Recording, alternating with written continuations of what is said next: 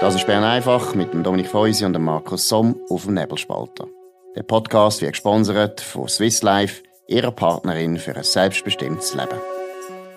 Das ist die Ausgabe vom 9. November 2021. Ja, wir sind immer noch fest in der Impfwoche. Alle tun sich impfen, alle haben Freude am Impfen, überall impfen. Dominik, was ist die Bilanz? Ja, bis jetzt ist sie ziemlich ernüchternd. Ein Team von uns, der Redakteur Serkan Abrecht und Maria Rahel Gano, sind gestern an dem ersten Konzert von diesen fünf grossartigen Künstlerinnen und Künstlern in Thun.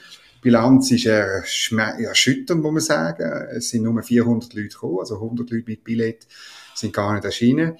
40 Leute haben eine Impfung machen könnte man sagen, toll. 40 Leute von 440. Genau, aber ähm, man, muss, äh, man muss noch genau anschauen. 20 von diesen 40, also die Hälfte, haben eine Boosterimpfung äh, wollen haben. Wieso wissen wir das? Sind das offizielle Zahlen? Nein, das hat unser Team einfach gefragt, oder? Okay, ja. Gut, oder? Man muss gehört halt zum Journalismus, wie wir es mit Nebelspalter machen, dass wir auch fragen, oder? Äh, und, 20, also 20 haben eigentlich sich neu impfen lassen. Genau. Der riesen Aufwand. 500.000 Franken. Das ist schon, also das sind Wahnsinnszahlen, ja. oder? Äh, wie ist es mit dem Impfdörfli? Das ist ja auch eine von den ganz guten Ideen gewesen. Von Radkommunikation muss man vielleicht jetzt auch mal benennen, damit man, das ist ja eine sehr gute Agentur, aber, äh, weiß nicht, ob das ja, Impfdörfli, ob das jetzt so wahnsinnig gut. Ja, auch dort. Ich, ähm, ich bin selber nicht da gewesen, aber aus der Berichterstattung kommt klar raus, es hat eigentlich mehr Journalisten und, und Politiker als wirklich Impfwillige. Auch dort, vor allem Boosterimpfungen, offenbar, das meldet der Blick heute, hat mir jetzt gesagt, äh, keine Boosterimpfung mehr. ähm, äh, und das ist auch irgendwie logisch. Ich kann mir gut vorstellen, dass die, die ja schon geimpft sind, gerade wenn sie in der Risikogruppe sind, oder? Mhm. Dass die jetzt unbedingt einen Booster wollen. Das verstehe ich noch und finde ich auch gut, oder? Weil es, es will Zahlen zeigen, die wissenschaftliche Studien zeigen, dass die Wirkung von der Impfung abnimmt. Und dann, mhm. Und, und, und, wenn du der Risikogruppe bist, ja, mhm. äh, gut, macht den Booster, sind wir, habe ich gar nichts dagegen. Absolut, aber, aber es ist vielleicht ein bisschen ein grosser Aufwand, dass man zuerst das Konzert muss organisieren, damit die Boosterimpfung kann. Von Leuten, die, eben, von Leuten, die sowieso überzeugt sind, oder? Absolut, gut. Ich gebe zu, und wir beide sind natürlich skeptisch gegenüber dieser Impfwoche und tun da vielleicht mit einer gewissen Schadenfreude, dass, äh, verzeichnen. Wir sind natürlich Ganz gar nicht schadenfreudig, sondern wir sind erschüttert, weil wir sind ja Steuerzahler. Wir müssen ja den Blödsinn noch zahlen. Nein, es, ich muss schon mal deutlich sagen, wir haben es schon ein paar Mal gesagt, es ist einfach etwas, ich finde es widerwärtig, dass der Staat uns so an der Hand nimmt, als wären wir alles kleine Kinder. Es ist wirklich der Nanny State. Und ich glaube wirklich, dass wir das in der Schweiz relativ selten erlebt haben auf diese Art. Und deshalb müssen wir jetzt da auch immer ein bisschen spotten, weil das ist unerträglich. Also ich habe ehrlich gesagt nicht gedacht, dass es so schlimm ist. Also ich habe gedacht, das sind vielleicht schon 100, was ich impfen oder so irgendwie. Und ich finde darum 40 wirklich, wirklich wahnsinnig wenig. Und dann, ich finde, man muss noch den ganzen Bogen sehen. Du erinnerst dich irgendwie, was ist es gewesen, Anfang September, die Ankündigung äh, von der Zertifikatspflicht, oder? Mit der Argumentation vom Bundesrat, von Alain Berset. Ähm, wir wollen damit äh, die Impfquote steigern, die ist tief im internationalen Vergleich hat nichts genützt, oder? Also, die, die, die Zahlen von, der, von denen, die sich impfen macht er so, wenn man so ein, kleines Hüpferli, mhm. dann ist er weg. Dann, ähm, hat man Gratistests aufgehoben. Das war Ende September oder, oder Anfang Oktober.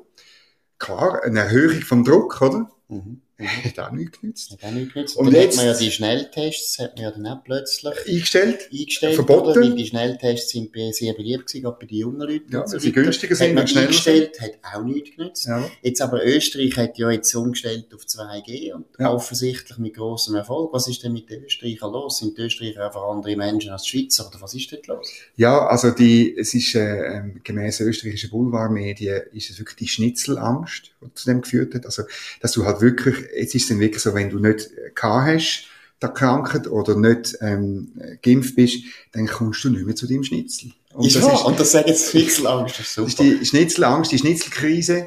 Und ich habe ein Jahr in Österreich gewohnt, das ist schon schlimm, weißt, wenn du wirklich abgeschnitten bist von deinem Hauptnahrungsmittel. Essen die den ganzen Tag Schnitzel? Was ist los? Wenn es vermagst, wenn es vermagst, kalt. Bei uns ist das vielleicht im Fondue-Krise. Oder die Raclette-Krise. Ja, also Frau Massere hat heute äh, an der Medienkonferenz von den Experten, die ja immer am Dienstag ist, wir haben uns, die könnten wir auch mal streichen, aber äh, Item haben wir auch schon ein paar Mal gesagt, nein, sie hat gesagt, also für 2G sei es in der Schweiz noch zu früh. Äh, ja, aber zu früh heisst eben, irgendein ist dann nicht mehr zu früh. Ja, ich schätze, am Dienstag noch am Abstimmungssonntag. Also dann ist ja dann wieder, ja, also ist wirklich, man wollte das natürlich jetzt nicht einführen, das verstehe ich auch. Und ich finde es auch wirklich, wir müssen auch noch schnell über Zahlen reden. Jawohl, 3000 äh, neue Fälle. Das ist sehr viel mehr. Das ist äh, eine riesige Steigerung, oder? Aber, ähm, äh, prove me wrong, ich glaube 63 Hospitalisierungen. Entschuldigung, das ist nicht die Krise fürs Gesundheitswesen. Das ja gut, und vor allem, das haben wir ja schon ein paar Mal geredet, aber muss man wieder mal sagen, weil die Leute glauben es einem einfach nicht. Es wäre wahrscheinlich billiger, einfach die Kapazität von diesen Spitälern auszubauen, jetzt kurzfristig, Personal einzustellen zum Doppelten vom Lohn, wäre immer noch billiger als der riesen Aufwand, der jetzt getrieben wird für die Impfwochen, nur weil man eben Angst hat, dass das Gesundheitswesen vielleicht einmal überlastet wäre es wäre sehr viel sinnvoller, Kapazitäten von dem Gesundheitswesen jetzt notfallmäßig ein bisschen auffahren, wie wir es ja gemacht haben vor einem Jahr. Ist kein Problem gewesen, mhm. haben wir ja können. Wir haben immer noch eine Schweizer Armee, so viel ich weiß. Last time I checked, die Armee ist immer noch da gewesen. Könnten wir alles machen. Es ist absolut unverständlich für mich, dass man sich jetzt so festbissen hat auf die Strategie, alle, alle, mhm. alle, alle impfen mhm. und dann soll es gut sein, obwohl wir ja sogar wissen, dass Länder mit höheren Impfquoten, zum Beispiel Israel, trotzdem sehr viele neue Fälle haben.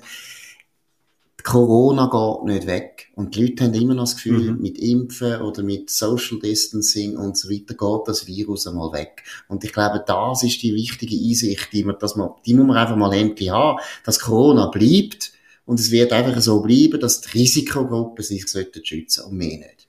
Ja, und man darf auch noch einen Moment ähm, noch der Schwarzpeter der Kanton zuschieben. Sie sind gemäß Verfassung zuständig für die Versorgung mit Gesundheitsdienstleistungen und sie haben in den letzten äh, 25 Jahren, seit das KVG gilt, oder, und der Bund äh, gewisse Kompetenzen bekommen hat, haben sie immer wieder darauf gepocht, der Bund darf nicht zu fest in die Gesundheitsversorgung eingreifen. Das ist unsere Sache, wir sind für das zuständig. Sie haben auch gegenüber den Privatspitälern zum Beispiel gesagt, wir tun, ihr sind da ein bisschen nebenbei, wir, unsere Kantonsspitäler, wir tun die Versorgung sicherstellen. Und jetzt, wo wir die grösste Gesundheitskrise haben seit dem Zweiten Weltkrieg, sind Kantone, sie machen einfach nichts. Weil es natürlich, weißt du, es kostet es kostet. Und ähm, es ist wahrscheinlich im Moment einfacher auf Bundesebene 100 Millionen für Impfwochen, Impfkampagnen und so aufzutreiben, als bei den Kantonen Geld für eben mehr äh, Spitalkapazitäten. Aber ich meine, man muss sehen, das ist ein Auftrag, den sie haben. Please, äh, machen's. Und, und, und da habe ich das Gefühl, das ist ein bisschen, die Kantone sind ein bisschen dysfunktional geworden. Also ich finde, es hat auch mit der Misere zu tun von der Kantonsregierungen, oder? Von der Regierungsräte. Dass ja, gut, da ja. ganz offensichtlich keine Regierungsräte gibt, die noch genug Stolz in der Brust mhm. haben, dass sie einfach sagen, hey, ich bin der Kanton Uri, ich bin der Kanton Zürich, ich bin der Kanton Aargau, wir machen es so, wie wir wollen. Also man hat schon wirklich das Gefühl, dass sie nur noch Ja-Sager oder Karrierepolitiker, das heisst Leute, die vielleicht sogar noch in Bern etwas werden wollen, ich denke da vor allem an Nathalie Rickli, wo eigentlich im grössten Kanton, oder Kanton Zürich, sollte eigentlich Kopfendeckel auf einen eigenständigen Kurs pochen, macht sie nicht. Ich glaube, es hat mit dem Phänomen zu tun, dass wir viel zu viele Leute heute haben in den Ämtern, die eigentlich gar nicht wollen, Verantwortung übernehmen. Und da muss man jetzt auch wieder sagen, ja, Alain Berset, immerhin, das macht er, oder? Er mhm. zieht alles an sich, er macht das gern, er geht richtig auf dabei, oder? Muss man sagen.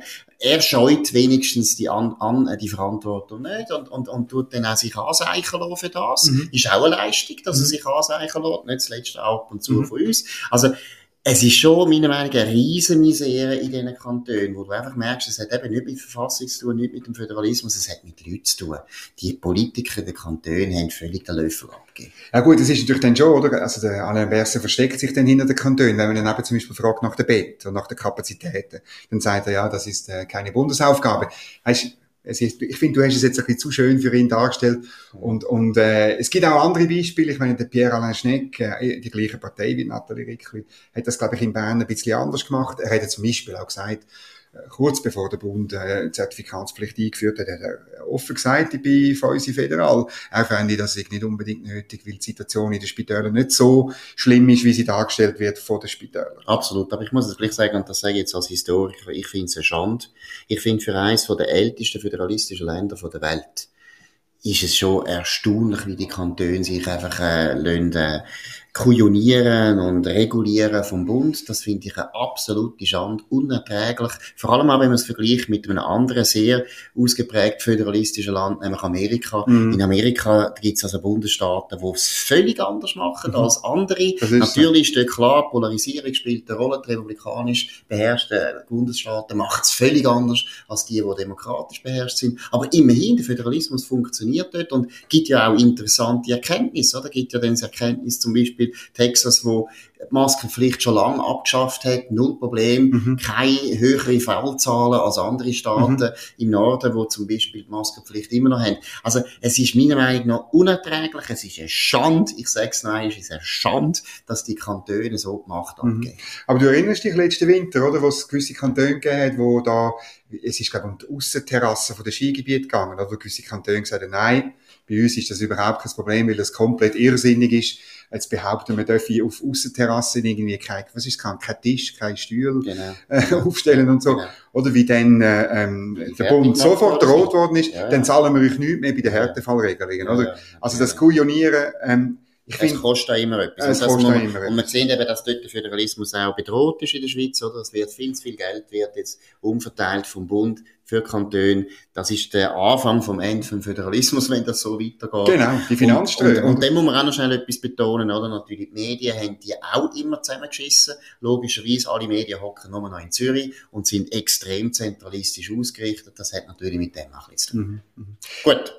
Dann müssen wir noch das zweite Thema ansprechen. Das ist seit Tagen ein bisschen virulent. An der, an der Ostgrenze von Polen spielen sich dramatische Szenen ab. Eine Flüchtlingsbewegung ähm, von Afghanistan, von Afrika. Da werden wirklich Leute offenbar via Türkei zu einem schönen Teil nach Weißrussland geschleust und von dort mit Billigung vom Diktator Lukaschenko an die Grenze zu Polen. Polen ist probiert zu verhindern. Polen probiert die Aufgabe zu erledigen, wo sie haben, als Schengen-Außengrenze.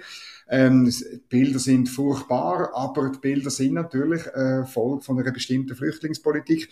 Und man muss auch sagen, die EU kommt, ist mit ihrem Latin am Ende. Man wollte jetzt, äh, Frau von der Leyen hat gesagt, man muss halt mehr Sanktionen gegen den Herrn Lukaschenko beschließen. Ähm, das wird schon schwierig, oder? Weil die EU ja nie schafft, eine gemeinsame Außenpolitik zu machen. Und das Lustige ist jetzt neuerdings, äh, offenbar hat der, der Herr Putin hat jetzt einfach gesagt, ja, die EU muss halt ähm, Herr Lukaschenko Geld schicken. Genau das Gegenteil, statt Sanktionen, oder? So wie die Türkei. Und ähm, ja, Russland kann natürlich gut lachen, weil was wird der Herr Lukaschenko mit dem Geld machen? Natürlich russisches Gas kaufen. Oder Waffen.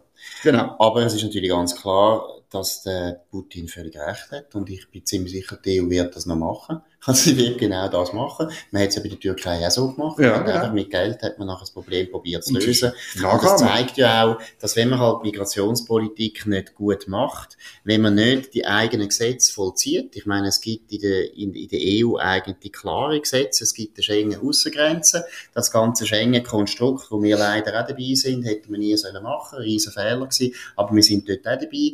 Das ganze Konstrukt hätte ja so dazu sollen führen, dass Migrationspolitik besser wird, oder? Man hat ja behauptet, auch Verbrechen wird besser bekämpft, alles absoluter Bullshit, wo man da versprochen hat, stimmt eben nicht. Aber wenn man die Migrationspolitik im Prinzip aus der Hand gibt, wenn man es eben selber nicht mehr machen kann, wenn man selber nicht mehr die Eier hat, eine Grenze zu bewachen und zu sagen, hey, es gibt illegale Grenzübertritte und die müssen wir ahnen, dass es geht nicht, dann wird man erpressbar. Und jetzt wird man erpressbar von den grüßigsten Diktatoren mhm. von der Weltgeschichte. Lukaschenko ist der Grüssel hoch fünf. Mhm. Und von den, solchen Leuten lassen wir uns jetzt erpressen. Die werden wir am Schluss zahlen, damit sie nicht mit, im Prinzip ist ja nichts anderes als ein Menschenhandel, wo der in grossen Stil aufzieht, oder? Der wahrscheinlich wird er jetzt bald im Nahen Osten noch ins Rad machen und sagen, kommt auf Weißrussland, wir schleusen euch auf Europa also er ist einer der grössten Menschenschmuggler überhaupt.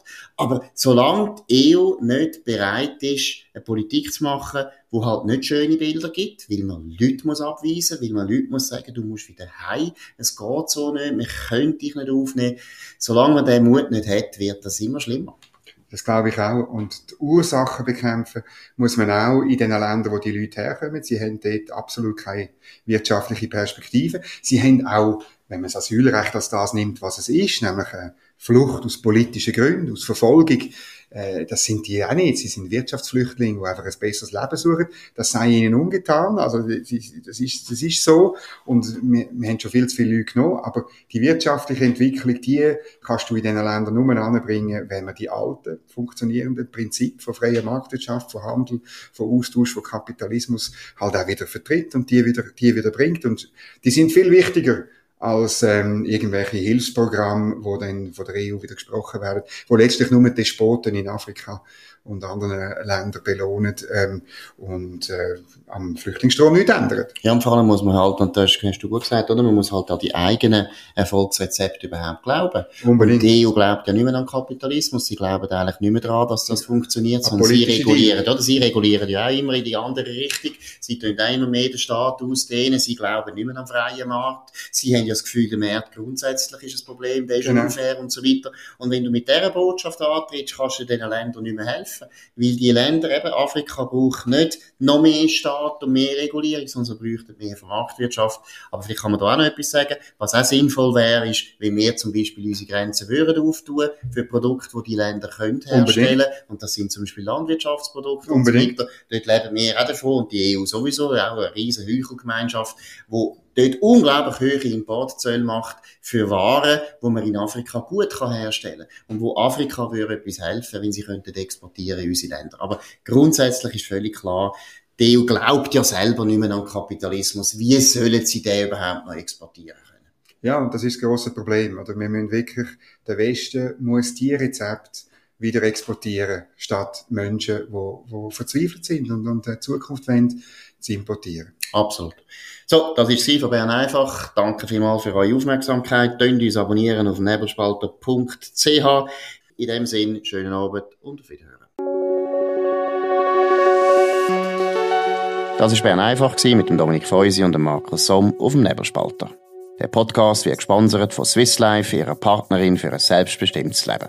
Den Podcast könnt ihr auf nebelspalter.ch abladen und auf allen gängigen Plattformen wie Spotify oder Apple Podcast und so weiter.